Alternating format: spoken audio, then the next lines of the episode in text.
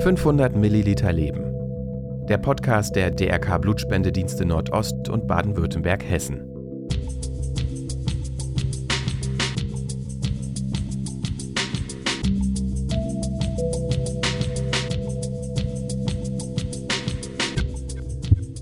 Das ist ein wichtiges Thema und es ist rein freiwillig, aber es ist für mich die einfachste Form und die schnellste Form, ein Leben zu retten. Es kostet mich vielleicht eine Mittagspause, aber gibt jemand anderen wirklich im Notfall sein ganzes Leben zurück. Das war Altern, der in dieser Sendung seine ganz persönliche Geschichte mit uns teilen wird. Willkommen zu unserem Blutspende-Podcast 500 Milliliter Leben. Mein Name ist Greta Kovacevic vom DRK Blutspendedienst Baden-Württemberg-Hessen. Heute wollen wir euch eine schöne Aktion unserer Kolleginnen aus dem Blutspendegebiet um Niedersachsen, Sachsen-Anhalt, Thüringen, Oldenburg und Bremen vorstellen. Unter dem Motto Meine Hashtag Blutspende-Story berichten Menschen, die mit der Blutspende schon einmal in Berührung gekommen sind, authentisch und aus erster Hand über ihre Erfahrungen und Gedanken. Wir haben unsere Kollegin Laura Pagel gefragt, welche Intention hinter der Kampagne steckt. Bei der Kampagne geht es darum, dass wir Geschichten erzählen wollen von Menschen, die schon mal mit der Blutspende in Berührung gekommen sind. Sei es als Empfänger von Blutpräparaten oder auch als Spender oder als Angehöriger von Personen, die schon mal auf Blutspenden angewiesen waren. Das sind ganz oft sehr persönliche Geschichten und emotionale Geschichten und ähm, ja, wir wollen versuchen, auf diese Art erstmal natürlich den Empfängern ähm, der Blutpräparate auch einen, einen Rahmen zu geben und ja die Gesichter dahinter zu zeigen ähm, und so natürlich auch äh, darauf aufmerksam zu machen oder dafür zu sensibilisieren, dass eben eine Blutspende für jemanden im Zweifel alles bedeuten kann. Durch meine Hashtag Blutspende-Story erfahrt ihr also hautnah, wie es ist, wenn sich durch eine schwere Diagnose das ganze Leben von heute auf morgen ändert. Ihr bekommt über Therapien berichtet, die ohne eure Blutspenden nicht möglich wären. Meine Hashtag Blutspende-Story stellt euch Leute vor, die sich zurück ins Leben kämpfen mussten, berichtet über Rückschläge, Meilensteine und Erfolge, feiert den Mut und vor allem die Liebe zum Leben und zum Menschen. Altern ist Teil dieser Kampagne. Er ist 44 Jahre alt, lebt in Frankfurt am Main und arbeitet als Fotograf. 2020 hat er die Diagnose Multiples Myelom bekommen, eine Form von Blutkrebs. 2021 haben zwei Stammzelltransplantationen dazu geführt, dass er recht bald wieder ein normales Leben führen konnte. In der Zeit hat er gelernt, hier und jetzt zu leben, seine Freundin geheiratet und so viele Reisen wie möglich gemacht. 2023 kam dann der Rückschlag. Der Krebs war wieder da. Aktuell befindet sich Altern in seiner zweiten Therapie, nun mit Antikörpern. Unterkriegen lässt er sich aber nicht. Er ist Läufer, fährt Rennrad und schwimmt. Heute sagt er, mir geht's gut. Sein Leben mit der Krankheit dokumentiert er auf Instagram unter Diagnose Myelom. Wie er mit der Krankheit umgeht, woher er seine Kraft nimmt und weshalb er auf Blutspenden angewiesen war, wird er uns heute erzählen. Wir freuen uns, dass du heute Zeit für uns gefunden hast und willkommen bei 500 Milliliter Leben. Hallo Alter. Vielen Dank für die Einladung und ähm, ja, danke, dass ich dabei sein darf. Ja, du hattest uns ja vorab schon erzählt, ähm, das ist auch dein erster Podcast, hattest du erzählt, richtig? Genau. Ja, ja, cool. Ich hoffe, du hast sehr viel Spaß mit uns. Aufregend. Und, ja, vor der Kamera hattest du ja schon erste Erfahrungen. Ja. Du hast ja vor einigen Jahren ähm, die Diagnose Multiples Myelom bekommen. Magst du uns und unseren Zuhörerinnen und Zuhörern einmal in deinen Worten erklären, was ist das eigentlich für eine Krankheit? Das Multiple Myelom ist ähm, eine Blutkrebserkrankung. Es ist tatsächlich auch die zweithäufigste Blutkrebserkrankung weltweit. Allerdings habe ich selber vorher auch noch nie was davon äh, gehört gehabt. Ich kann es dir auch nur mit meinem Wissen erklären, weil ich habe mein äh, Myelom tatsächlich noch nie gegoogelt. Mhm. Äh, ich weiß relativ wenig darüber. Ich weiß nur das, was mein Arzt mir äh, dazu erklärt. Es ist ein Befall quasi vom, vom Knochenmark mit Krebszellen, der in seiner aktiven Form, sage ich mal, dazu führt, dass vor allem Knochenschäden entstehen, weil der Krebs sich so ein bisschen ausbreiten will und ähm, anfängt dann den Knochen abzubauen. Dadurch hat man halt im ganzen Körper quasi Osteolysen, Schäden. Das äh, Immunsystem ist stark beeinträchtigt davon und ähm, so viel dazu. Woran hast du denn damals gemerkt, dass etwas nicht stimmt? Es war ein, ein, ein langer Weg. Also ich habe Mitte, Mitte 2019 hatte ich äh, Rippenschmerzen. Ich hatte eine Rippe hinten, die mir wehgetan hat. Ich bin irgendwann zum Arzt, keiner konnte irgendwas Genaues sagen. Ich habe dann mal, irgendwann bin ich in die Notaufnahme gegangen, die haben Röntgenbild gemacht und dann hieß es ja, Rippe ist gebrochen oder Rippe war gebrochen, man kann es nicht so genau sagen. Mit Anfang 40 ist es eigentlich nur ja ausheilen, abwarten. Allerdings hat mich das Ganze schon ein halbes Jahr lang beschäftigt mit der Rippe. Die ist nie richtig ausgeheilt. Und gegen Ende 2019 ging es damit los, dass ich auf einmal sehr abgeschlagen war, mhm. sehr müde war. Ich habe das damals immer noch auf Stress geschoben, äh, Jahresendstimmung, die dunkle Jahreszeit, äh, jedem geht's so. Bis ich dann kurz vor, ich glaube, kurz vor Weihnachten rum oder so, ähm, 2019, mit meinem Fahrrad den Arbeitsweg nicht mehr nach Hause gekommen bin. Mhm. Also es ging immer so einen leichten Berg hinauf und äh, ich habe gemerkt, das ist super anstrengend gerade. Fühlt sich auch nicht gut an. Ich musste eine Pause machen und äh, bin dann zum Arzt und mein Glück war, dass ich einen guten Hausarzt habe, der nachgefragt hat und dann irgendwann auch äh, kamen wir auf diese Rippe zu sprechen und dann hat er ein Blutbild gezogen, ein kleines, glaube ich erstmal, nee, ein großes und hat festgestellt, dass er das nicht so ganz äh, interpretieren kann und hat mich direkt äh, überwiesen in die Hämatologie, die gleichzeitig auch meistens eine Onkologie ist. Und ja, damit äh, ging das Ganze dann los. Und dann hast du wahrscheinlich dort vor Ort deine Diagnose bekommen? Nicht direkt an dem Tag. Ich habe, es war ein Freitag, an dem ich äh, in der Hämatologie gelandet bin und äh, am Montag war dann quasi der Tag der Diagnose, mhm. als ich dann äh, vor ihm saß und er dieses große Blutbild hatte, was sehr, sehr viele Neon rosane Anmarkierungen hatte und äh, gesagt hat, dass es, ähm, er kann es jetzt nur so sagen, es ist was Bösartiges, aber was es genau ist, müssten wir nochmal in der Diagnose checken. Das ging ja dann eigentlich für dich auch ein bisschen Schlag auf Schlag natürlich. Also dein Leben war ja in einem Moment noch ähm, wie vorher und plötzlich hast du dann diese Diagnose bekommen und nimm uns, wenn du möchtest, gern mal mit. Also wie hast du diese Zeit erlebt und ähm, wie bist du damit auch umgegangen, dass plötzlich dein Leben so auf den Kopf gestellt wurde? Schlag auf Schlag trifft das ganz gut, weil äh, ich glaube, direkt im Anschluss an diesen Termin bin ich mit meiner damaligen Freundin, jetzigen Frau, zu mir nach Hause gelaufen. Ich war eigentlich komplett im Schock. Ähm, wir haben Sachen gepackt bin zurück ins Krankenhaus, bin auf Station gekommen und ähm, ich glaube, vielleicht war es an dem Tag ganz gut, dass, dass die Diagnostik erstmal losging. Also es ging wirklich äh, von einem Termin in den nächsten, vom CT in, zum äh, Kardiologen weiter. Dann hatte ich eine Knochenmarkspunktion die, die, die Zeit, also wir sprechen ja noch äh, kurz vor Corona, also da war es noch so, dass dann im Krankenhaus auch Besuch erlaubt mhm. war. Und ähm, ich glaube, ich habe in dem Moment erstmal an dem Tag funktioniert, auch wenn das ähm, der schlimmste Tag meines Lebens war. Also ja. irgendwie habe ich versucht, dem auch so ein bisschen entgegenzuwirken. Und ich bin ja äh, Fotograf und ich habe dann angefangen, ähm, alles zu dokumentieren. Mhm weil es kommen halt sehr viele Menschen mit sehr vielen Nadeln auf einen zu plötzlich. Ja. Und ähm, ich habe dann einfach draufgehalten und habe ziemlich spontan entschlossen, von Tag eins an äh, darüber zu schreiben mhm. und äh, zu berichten und habe dann Instagram-Blog aufgemacht, an dem ich dann angefangen habe, ja, über meine Erfahrungen zu sprechen und äh, oder zu schreiben und ähm, die Bilder dazu auch äh, raus in die Welt zu senden. Und das war so für mich, glaube ich, in, gerade in der Anfangszeit äh, ein ganz wichtiges äh, Instrument, um mit dem Ganzen umzugehen und das zu verarbeiten. Ja, klar. Also du bist ja auch ähm, ein sehr kreativer Mensch und dass du das dann über diese kreative Art äh, sozusagen verarbeiten konntest, ähm, das war bestimmt sehr hilfreich auch. Ja. Wie ist es denn für dich, wenn du jetzt heute sozusagen auf die Bilder von damals zurückschaust, also von der ganzen Anfangszeit? Äh, hast du da mittlerweile so ein bisschen so eine Distanz zu oder wirst du da jedes Mal wieder zurückerinnert?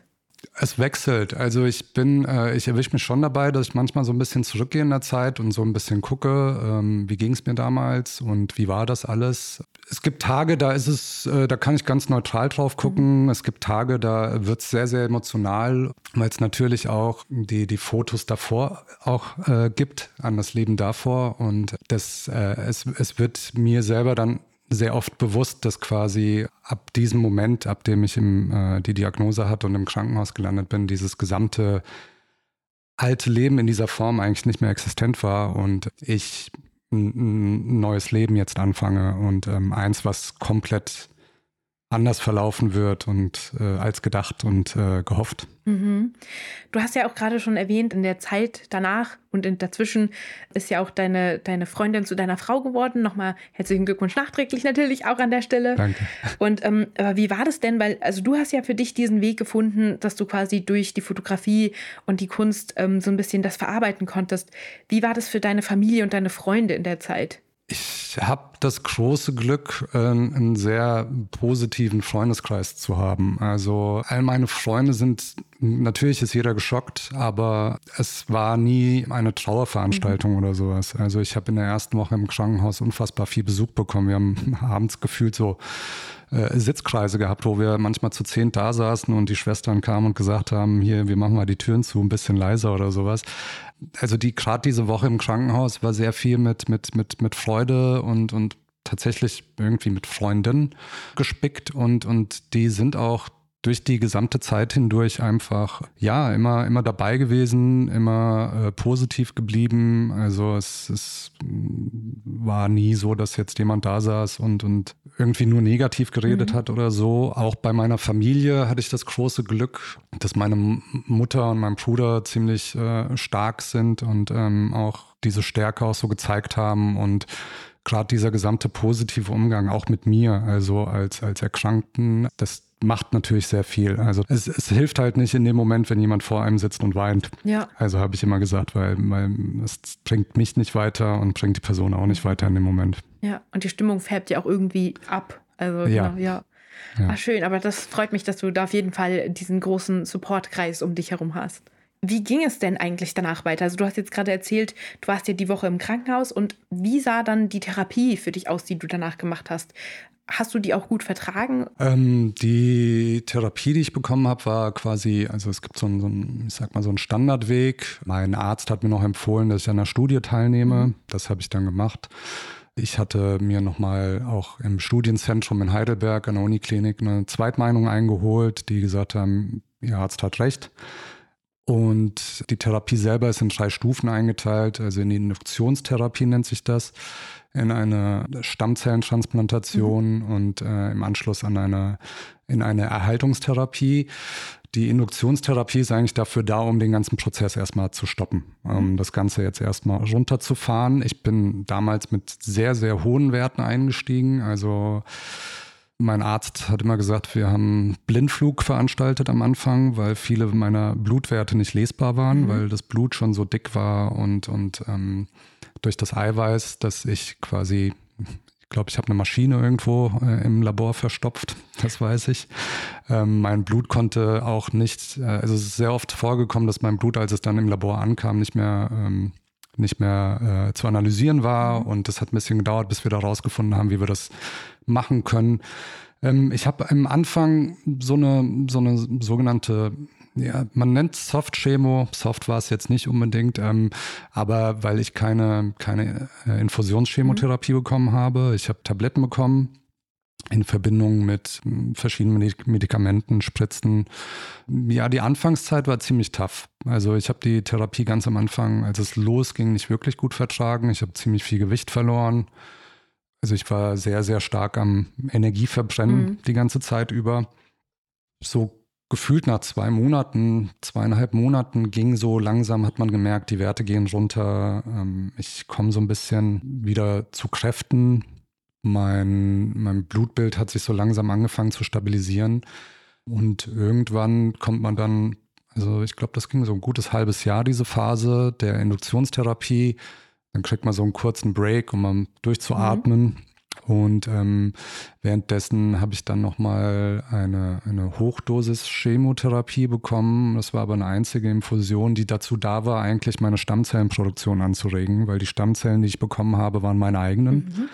Ähm, das ist halt beim multiplen Myelom so, dass das funktioniert. Und bin dann auch zum DRK-Blutspendedienst äh, hier in Frankfurt gefahren worden, wo dann meine ähm, Stammzellen entnommen wurden. Was echt in schöner Erinnerung geblieben ist, weil das Team dort unfassbar, unfassbar gut und lieb war und, und ähm, es dauert ja ein paar Stunden, aber es hat alles super funktioniert. Und im Anschluss habe ich dann meine erste Stammzellentransplantation bekommen. Da war ich für zweieinhalb Wochen ungefähr im Krankenhaus. Da waren wir aber schon im August mitten in Corona. Mhm. Das heißt, ähm, in der Phase der Isolation, wo ich halt wirklich von der Außenwelt abgeschirmt war, durfte ich halt keinen Besuch empfangen. Normalerweise ist es so, dass halt eine Person pro Tag kommen darf, aber damals war es dann wirklich zwei Wochen völlige Isolation auf diesem Krankenzimmer alleine und ähm, nur halt mit Ärzten, Pflegern und, ähm, und dem Reinigungsdienst. Mhm. Mein Glück, glaube ich, war, es war Sommer.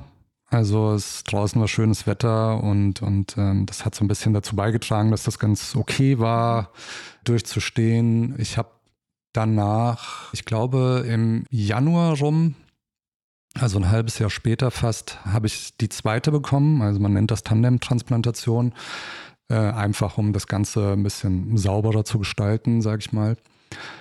Da war es ein bisschen anders, weil man natürlich den ganzen Prozess kannte, durch den man muss. Ich war in, in damals so drauf, dass ich gesagt habe, ich will das eigentlich alles nicht normal durchmachen, aber mhm. ich muss. Aber man weiß ja, was auf einen zukommt, wie es morgen wird, wie es übermorgen wird. Es war sehr kraut draußen, so ungefähr wie jetzt. Es war nur am Regnen und es war immer noch Corona, wieder keine Besuche. Also die zweite war schon ein bisschen schwieriger. Mhm. Und gerade auch die Zeit der, der, der Aplasie, also der die Phase, in der man kein Blut produziert, weil man wird halt bei diesen Stammzellentransplantationen genullt. Also man kriegt eine Hochdosis Chemotherapie an zwei Tagen, die oh. das gesamte Knochenmark mhm. abtötet im Körper. Also das heißt, die gesamte Blutproduktion wird irgendwann eingestellt und, und ähm, sobald die Leukozyten unter äh, 1 fallen, kommt man in Isolation und irgendwann fallen sie auf Null und ähm, man hat halt absolut keine Abwehrkraft mhm. mehr. Also alles ist gefährlich in dem Moment. Ich habe, ich glaube, ich habe, ja, bei der zweiten habe ich dann auch äh, Thrombozyten benötigt einmal. Da habe ich eine äh, Thrombozyteninfusion bekommen, Transfusion bekommen. Bei der ersten nicht, ja. Mhm. Und im Anschluss man kommt raus, man muss sich erstmal erholen. Hm, zweieinhalb Wochen lang äh, äh, in einem Zimmer nur bewegen, es schwächt den Körper. Ähm, ja, ich hatte aber ein, ein, Ergometer auf dem Zimmer mhm. stehen, mhm. was äh, super war, was ich auch benutzt habe. Habe versucht, Yoga zu machen und, ähm, und im Anschluss war es dann Erholen. Und dann kommt die sogenannte Erhaltungsphase, wo man äh, ein einziges Medikament noch nimmt täglich und mhm. was die, die Bildung von Plasmazellen, von Klonen und sowas äh, unterdrückt. Also man ist immunsupprimiert und ja, also es ist ja wirklich ein langer Prozess und auch mit vielen Hürden. Und ich habe mich tatsächlich jetzt auch gefragt, du hast es schon so ein bisschen angesprochen, dass du dich ja viel mit Sport abgelenkt hast, aber das ist ja auch gerade, wenn man so alleine in der Isolation ist, so, also wie hast du es geschafft, da nicht den Mut zu verlieren, teilweise auch? Das ist manchmal, also das ist eine, eine Frage, die mich selber noch heute äh, oft beschäftigt, weil ich, wenn mich jemand vorher gefragt hätte, hey, wie würdest du damit umgehen, wenn du mal irgendwann eine Krebsdiagnose bekommst, hätte ich gesagt, pff, ich glaube, ich würde einen Kopf hängen lassen oder ich hätte Angst davor oder ich wüsste nicht, wie ich damit umgehen soll und, und, und äh, wüsste keinen Ausweg. Ähm, und das ist damals tatsächlich nicht passiert und, und ich habe mich extrem fokussiert auf Sport. Ich habe versucht, einfach aktiv zu bleiben, weil äh, das war so mein erster Gedanke, äh, gesunde Ernährung und aktiv mhm. bleiben. Mhm. Und in der Anfangsphase war an Sport überhaupt nicht zu denken, aber ich habe einfach versucht, jeden Tag spazieren zu gehen. Und wenn es nur wirklich fünf Minuten um den Block waren. Durch die Knochenschäden war am Anfang auch ziemlich unklar, ob ich nochmal laufen darf. Und ich war wirklich hinterher. Ich wollte unbedingt laufen, aber ich hatte noch kein Go. Ich habe mir ein Rennrad gekauft, mhm. wie, glaube ich, jeder zweite in Corona-Zeiten.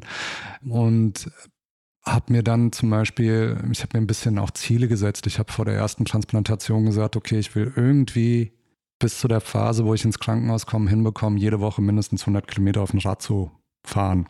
Ob es jetzt verteilt auf fünf Tage, sieben Tage oder so sind. Äh, ich habe es einmal auch geschafft an einem Tag, da war ich sehr stolz. Und nach der Transplantation kam irgendwann auch das Go vom Orthopäden, dass ich leichte, lockere Läufe machen könnte, nicht zu lange. Und ich habe halt versucht, mit, mit, mit Sport mich da ein bisschen positiv, also durchzukämpfen, mhm. würde ich jetzt nicht sagen. Ich habe nie das Wort kämpfen benutzt. Ähm, ja, stabil zu bleiben und, und, und wach zu bleiben, aktiv zu bleiben.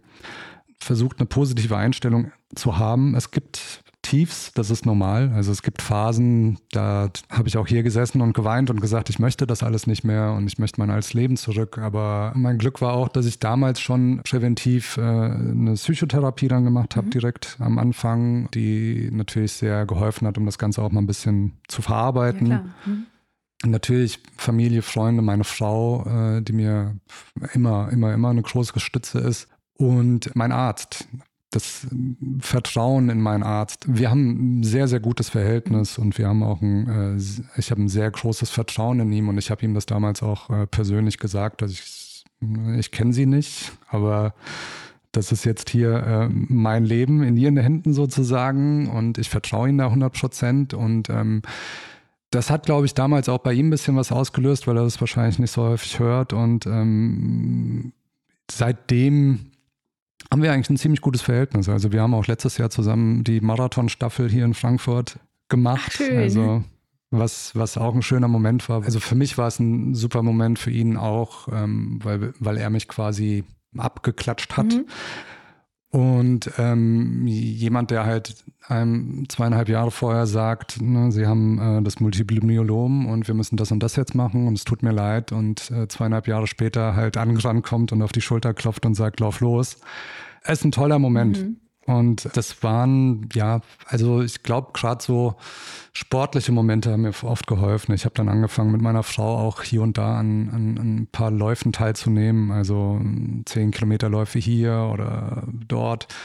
Rückschläge waren aber auch mal wieder da. Also ich hatte oft Rückschläge wegen, wegen Infektionen, weil natürlich das Immunsuppressive äh, durch die Medikamente da war auch Rückschläge, auch sportlicher Natur, dass ich halt nicht mehr so leistungsfähig war manchmal. Es ist aber mentale Breakdowns, äh, war alles bunt gemischt und ähm, es ist jetzt auch gerade so, dass ich ähm, seit dem Februar sozusagen in einem Rezidiv bin, da auch äh, jetzt eine neue äh, Therapie habe. Mhm. Mit, mit Antikörpern, also das Multiple Myelom ist halt nicht heilbar. Das habe ich vergessen noch eingangs zu erwähnen.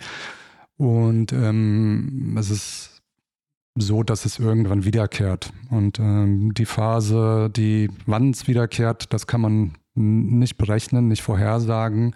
Bei mir kam es leider zu schnell wieder, mhm.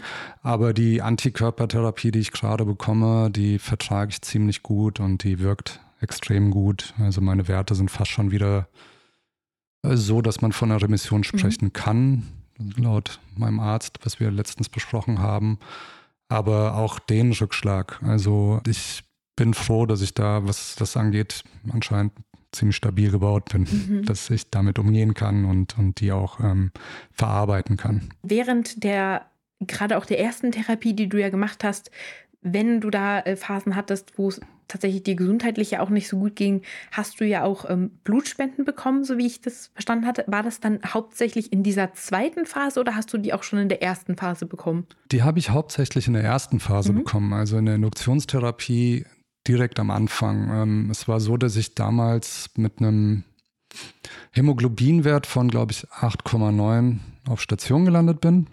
Normal ist der irgendwo zwischen 13 und ich glaube 18 bei. Männern. Ich habe aber noch nie jemanden kennengelernt, der die hat.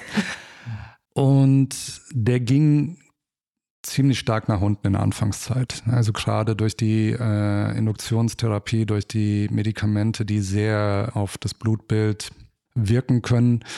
Äh, das hatte mein Arzt auch vorhergesagt und bei mir hat sich tatsächlich hauptsächlich aufs Hämoglobin ausgewirkt. Das ging stetig bergab. Also ich war ja zweimal die Woche äh, in Therapie und man kriegt halt zweimal die Woche auch das kleine Blutbild. Und ähm, es war dann irgendwann, also mein tief, tiefster Punkt war, waren die 6, irgendwas. Mhm. Und das war wirklich so, dass ich in der Phase, ich konnte, ähm, meine, meine Frau hat damals im vierten Stock gelebt. Ich äh, musste Pausen machen zwischendurch. Ich bin auch die paar hundert Meter zum, zum Arzt nicht am Stück laufen können und ich habe immer Pausen machen müssen, war kurzatmig und da in der Phase habe ich ziemlich viel. Also ich hatte auch äh, zweimal die Woche anfangs Transfusionen mhm. bekommen. Aber es ist äh, tatsächlich auch ein gutes Gefühl. Also ich habe es immer verglichen mit so ein bisschen Energy Drinks intravenös, weil man es wirklich spürt. Mhm. Ähm, es dauert ja eine Weile, also es dauert ja einige Stunden, bis man das bekommt. Es ist kalt. Ähm, aber man merkt über die Stunden, wie man wach wird mhm. und wie, wie es einem besser geht und wie, wie sich das dann ja auch auf das Blutbild dann auswirkt am nächsten Tag, dass man dann ein bisschen mehr Hämoglobin hat. Und ähm, das war in der Anfangsphase und dann hat sich seitdem das Blutbild auch stabilisiert gehabt. Und ähm, dann gab es noch einmal diese Thrombozyten bei der Stammzellentransplantation. Die waren nicht so angenehm. Ja. Die, da, da wird einem schön warm. Also mir wurde sehr warm. Mhm. Aber ja, es war einfach nötig. Mhm.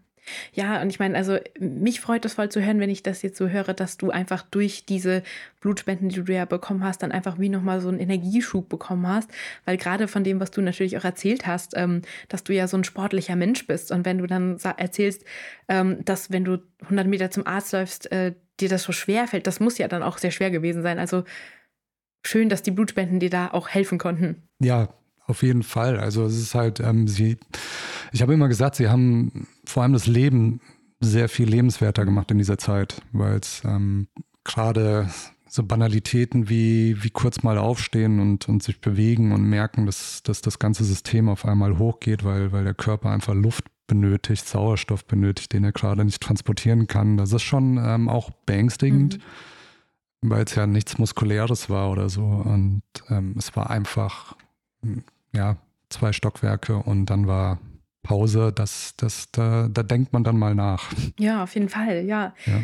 Hattest du dich vor deiner Diagnose denn eigentlich schon mal mit dem Thema Blutspende beschäftigt? Also war das dir so präsent oder kam das dann durch deine Krankheitsgeschichte? Es kam durch meine Krankheitsgeschichte. Also ich gehöre wahrscheinlich zu einem, zu dem Teil der Bevölkerung äh, oder der Menschen, die, die, sich nie Gedanken darüber gemacht haben, über eine Blutspende und ähm, nie darüber Gedanken gemacht haben, benötige ich die mal oder nicht. Also ich war wirklich, das Thema weit, war sehr weit entfernt mhm. von mir und ich habe nie drüber nachgedacht.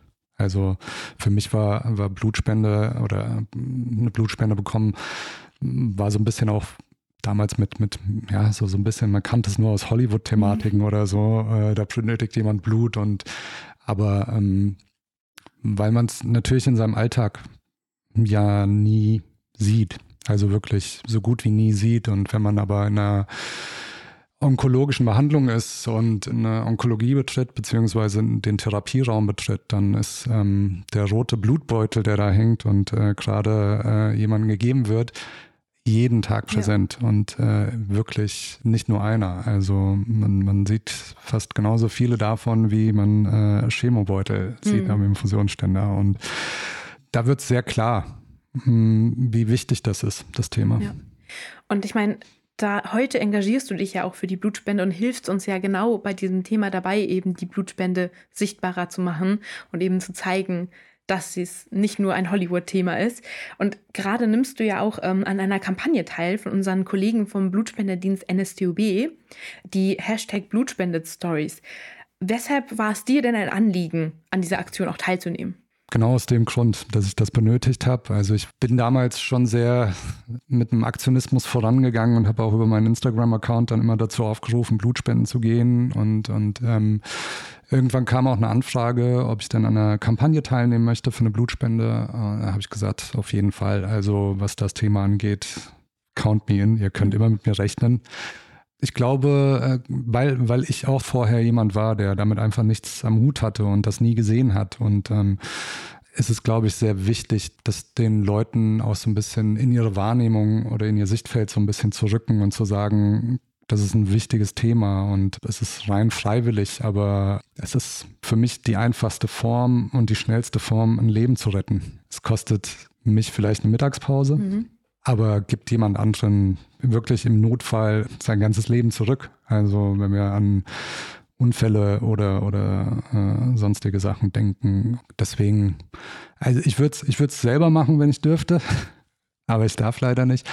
Aber ich habe ich hab viele Freunde auch, glaube ich, auch animieren können, äh, Blutspenden zu gehen. Und, und, und ich bedanke mich auch jedes Mal bei, bei wenn ich auch nur irgendwo auf Insta eine Story sehe von jemandem, der Blutspenden war, selbst wenn ich ihn nicht kenne oder sowas, und es mir irgendwie in meinen Algorithmus, in meinen Feed reingespült wird, mhm. äh, schreibe ich meistens drunter, dass ich mich bedanke und äh, es eine coole Sache ist.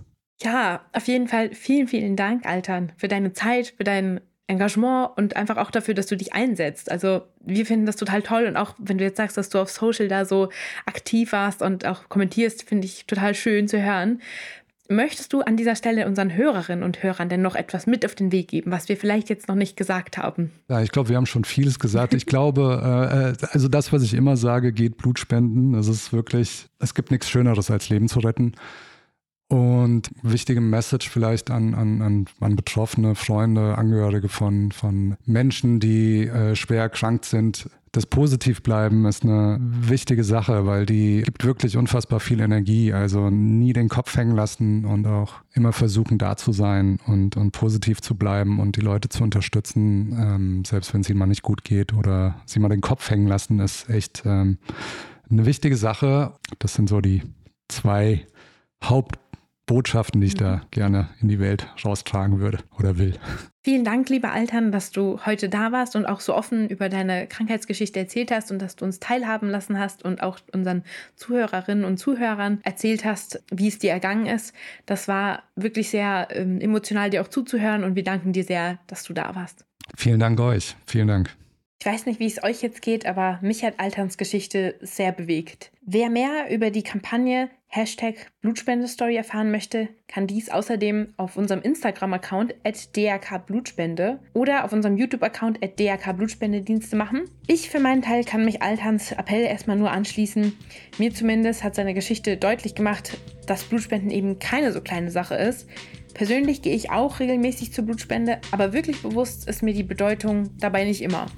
Meine 10 Minuten auf der Liege können anderen ernsthaft das Leben retten. Also, alle, die jetzt zuhören und unschlüssig sind, zögert nicht, reserviert euch easy und schnell über www.blutspende.de den nächsten Termin und lasst uns gemeinsam Menschen wie Altern zur Seite stehen. Danke, dass ihr zugehört habt. Anmerkungen, Kritik und Feedback könnt ihr uns wie immer an podcast.blutspende.de schicken.